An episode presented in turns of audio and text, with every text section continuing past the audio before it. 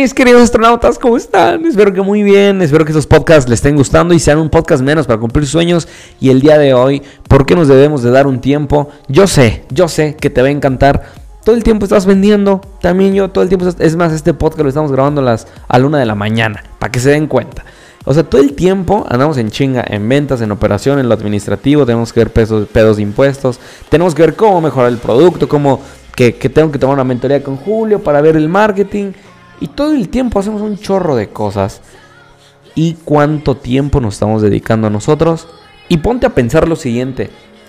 ¿Qué, qué necesitamos para... Eh, y ojo, esto es mucho... Creo que este, podcast y, y en general todo lo que yo hablo de emprendimiento está muy enfocado a emprendedores de servicios y un poquito más todavía business to business o high tickets, o pero al final de cuentas servicios, ¿no?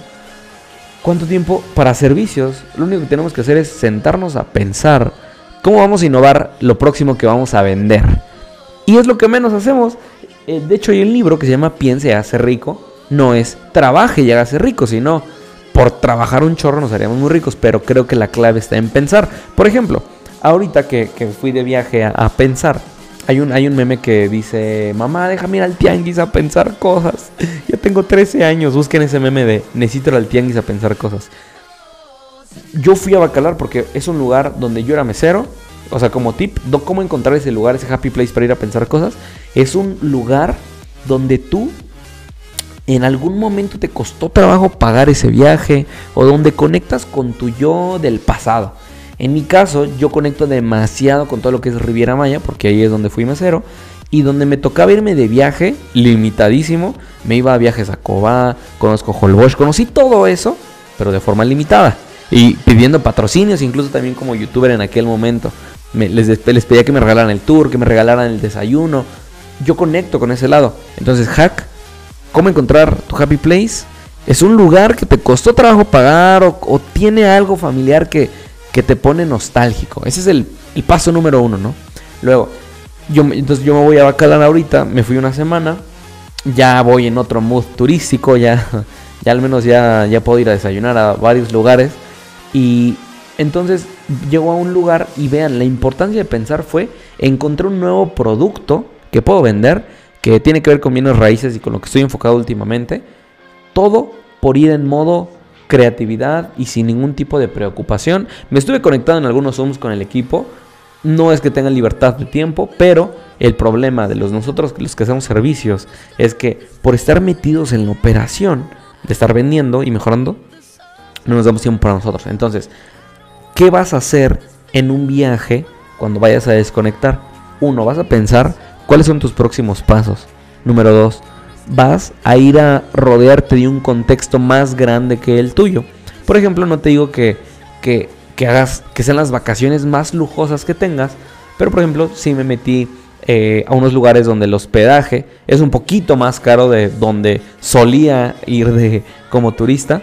Y la experiencia cambia completamente desde lo que comes, las habitaciones, y es una gran forma de entender también tu consumidor. Porque, por ejemplo, Vamos a pensar que en un servicio high ticket eh, ocupamos, mejor dicho, no vamos a pensar, así es. Tenemos que crear una experiencia de venta y no solo la transacción. Alguien que vende, por ejemplo, bienes raíces en, Bacalar, que son terrenos de 14 millones, terrenos de, que son muy caros. Muchos de los inversionistas son extranjeros. Entonces, un muy, un muy buen funnel que podríamos hacer sería, ¿por qué no ser una agencia de tours? Para emprendedores diagonal inversionistas. Y literal lo que pagan es, sí, un recorrido a la laguna y, conocer varios lugares. Pero al final de cuentas, quiero que pienses que ellos están pagando un tour para que tú los tengas más tiempo y posteriormente les puedas vender. Así como ese funnel, puede haber muchísimos más. En mi punto con esto es, si nosotros no nos damos el tiempo para pensar de forma creativa el crear una estrategia o un buen funnel de ventas, para que el cliente pague por estar con nosotros, pague porque nosotros le demos una propuesta de valor única y nos compre ese algo que nosotros vendemos. Es importantísimo dedicarnos un tiempo, uno, para ver, ah, y me perdí, perdón, pero uno, te vas a preguntar cuáles son mis siguientes pasos. Número dos, te vas a preguntar quiénes son los siguientes líderes que van a, quienes vas a delegar tu trabajo si es que no quieres matar tu emprendimiento de servicios que ya tienes por brincar al que sigue. Yo diría quédatelo, pero la chamba es desarrollar el talento y que te supla tú como el máster en, en servicios. Tienes que tener un equipo. Yo digo que aproximadamente unos cuatro líderes son los que te reemplazan. Porque tú tienes un perfil de ventas, eres bueno haciendo el servicio, eres bueno haciendo marketing, operando y administrando. Necesitas varios perfiles que te reemplacen. ¿Qué otra cosa vamos a pensar en este viaje? Vamos a conectar con nuestro yo, que no tenía todavía tanto dinero, que todavía le costaba demasiado trabajo pagarse un desayunito de 200 pesos porque significaba el que no se pudiera divertir más adelante o el no ahorrar. ¿Qué otra cosa vamos a hacer en nuestro viaje? Vamos a dedicar tiempo a capacitarnos sin que nadie nos moleste. Poner nuestro teléfono en no molestar, yo recomiendo en las mañanas, porque sé que todavía no nos podemos deshacer de la operación al 100. Pero yo te recomendaría, capacítate, descárgate podcast. En mi caso, yo me fui, escuchen esto, riquísimo. Me levantaba 5 y media de la mañana, 6. No suelo levantarme a esa hora, me suelo levantar como a las 8 o 9. Incluso hay días que a las 10 de la mañana.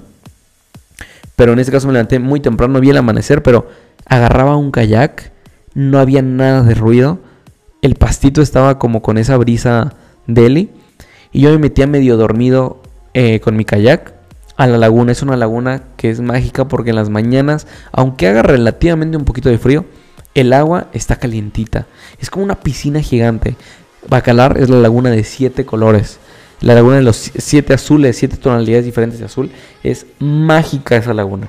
Yo me metí a mitad de la laguna, literal parece una alberca, no tiene oleaje ni nada, obviamente en la, en la mañana. Entonces me metí, remaba un rato y escuché podcast de Spencer Hoffman, de Alonso Arteaga, de Brandon Angulo, eh, que Brandon ya no subió nuevos episodios, pero dediqué a capacitarme y, y, a mejorar en ciertas... Me estuve como dos horas flotando ahí en la laguna, escuchando podcast y qué rico tomarme fotos ahí y les juro que crecí en mi, en, en, por lo siguiente. Yo estaba escuchando podcast y llegaron tres personas. Dos, un gringo, que fue el primero que llegó, y era yo, y luego llegó un borrachín. El borrachín estaba en el mismo lugar que el gringo y yo. Yo hablé con el gringo y al gringo le pregunté, oye, pues a qué te dedicabas y cosas así. Él me dijo que él ya había invertido en bienes raíces, que había invertido en stocks, que había invertido en divisas, de todo un chingo de inversiones que tiene, ya no ocupaba trabajar y que no tenía deudas. Por otro lado estaba yo, que tengo deudas de, yo digo que son deudas buenas, porque son de las preventas que he hecho, de terrenos y así, y la deuda diagonalmente, no sé si sea deuda mala o buena, que es la del carro, que obviamente el carro se va pagando por, por leasing. Eh, bueno, bueno, relativamente sin deudas. Y luego el borrachito, que tampoco tenía deudas.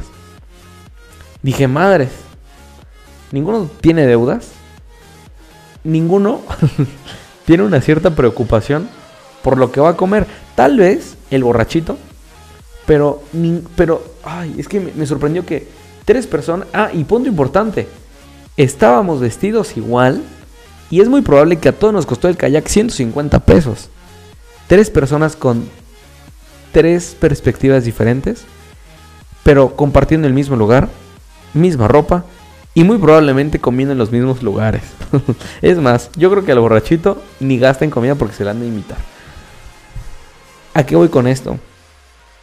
No es, creo que completamente tiene que ver con hacia dónde queremos llegar, porque muchas veces creo que no nos damos el tiempo de pensar a dónde vamos y estamos trabajando lo bruto y no nos ponemos una meta con un inicio y un final, porque si nos la trabajando, muy probablemente vamos a ser unos adultos ya sin energía, seguimos trabajando nuestro dinero sin ningún tipo de inversión y terminamos como yo lo veo que es como una carrera que vamos corriendo.